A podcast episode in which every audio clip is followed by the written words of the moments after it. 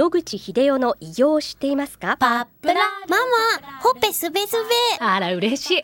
パパも毎日元気で疲れ知らずね。まあな。おばあちゃんも近所で若いと評判だよ。おかげさまで。おじいさんいつまでも健康で幸せですね。うん。野口英世の医師により開発されたパプラール。老化や万病のもと活性酸素を分解してあなたの健康を守ります80年のロングセラー使い続けた人が知っている安心の品質と効果。その悩みいつまで我慢しますか？まずはお試しを。お問い合わせは東洋厚生製薬所へ。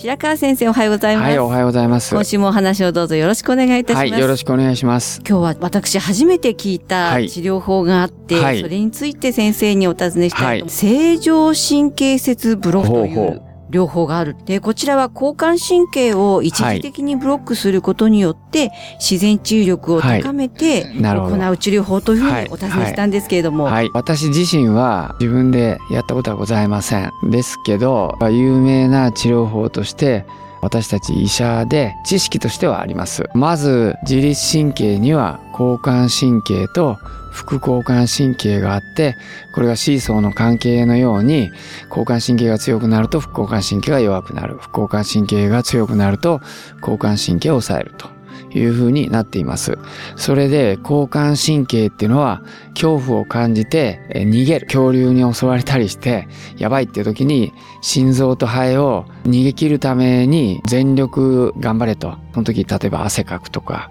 これは全部交感神経の作用なんですね。それに対して夜寝てる時、えーリラックスさせる。それから消化管を動かして夜夜中に食べたものをゆっくり消化してぐっすり眠れるようにするというのが副交感神経です。ですので、世の、まあ、理解としては、副交感神経がリラックスを誘導するもので、それを邪魔するのが、まあ、交感神経というう形をとっています。しかしながらこれ全部の臓器で正しいわけではございませんで、この放送でよくやっている喘息の患者さん、アレルギーの患者さんの場合は、交感神経をむしろ刺激することが喘息の治療、あるいは予防につながっていると。やられたことある人がいるかもしれませんけど、アドレナリンを喘息発作中に注射します。これは交感神経をバッと刺激するわけですけども、あっという間に治ることもあります。で、必ずしも交感神経イコール悪、副交感神経イコール善にいい人というわけではありません。基本的には交感神経は物事を興奮させるという力がありすぎますので、それを抑えることによっていろんな、まあ、痛み、あるいは痺れ、その他を、まあ、沈めるということになるということですね。それで、交感神経の解剖学的な構造はですね、背中にある背骨に各背骨から中を、まあ、脊椎ですね。その中を通っています。それで、各骨の横に神経節、それがさっき言った正常神経節ですね。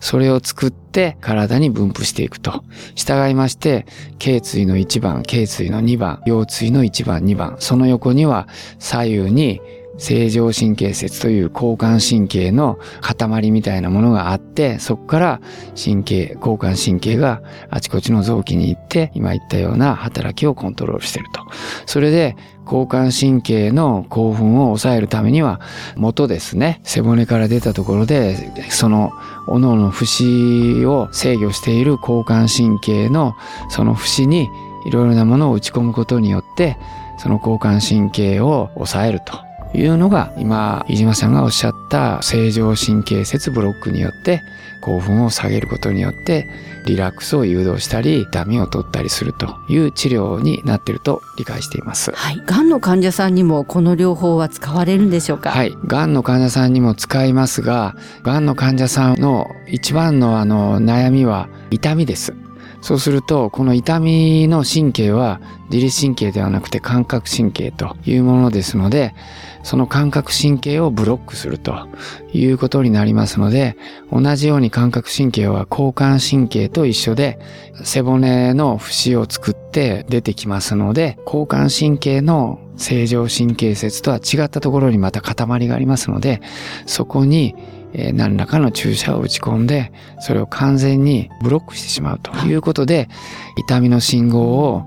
中枢に送らないで、痛みを取るという治療が行われています。はいあの、ステージにも多分よるかとは思うんですけれども、はい、例えばステージの1の方でしたらば、あまりまだ痛みのない頃だと思いますが、はい、そのような段階で、この療法を行って、まあ、副交感神経を上げて、うん、癌細胞の増殖を抑えるということは可能なんでしょうか、ね、理論的には可能だと思いますが、はい、今言ったように効果は少ないと思います。うん、というのは、癌による浸潤はそんなにひどくございませんので、どの溶液を使って神経をブロックしたりするかによると思います。3段階ぐらいございまして、一番軽いのはただの水ですね。これはゆるーく止めますので、その代わり元へ戻れるということで、今おっしゃった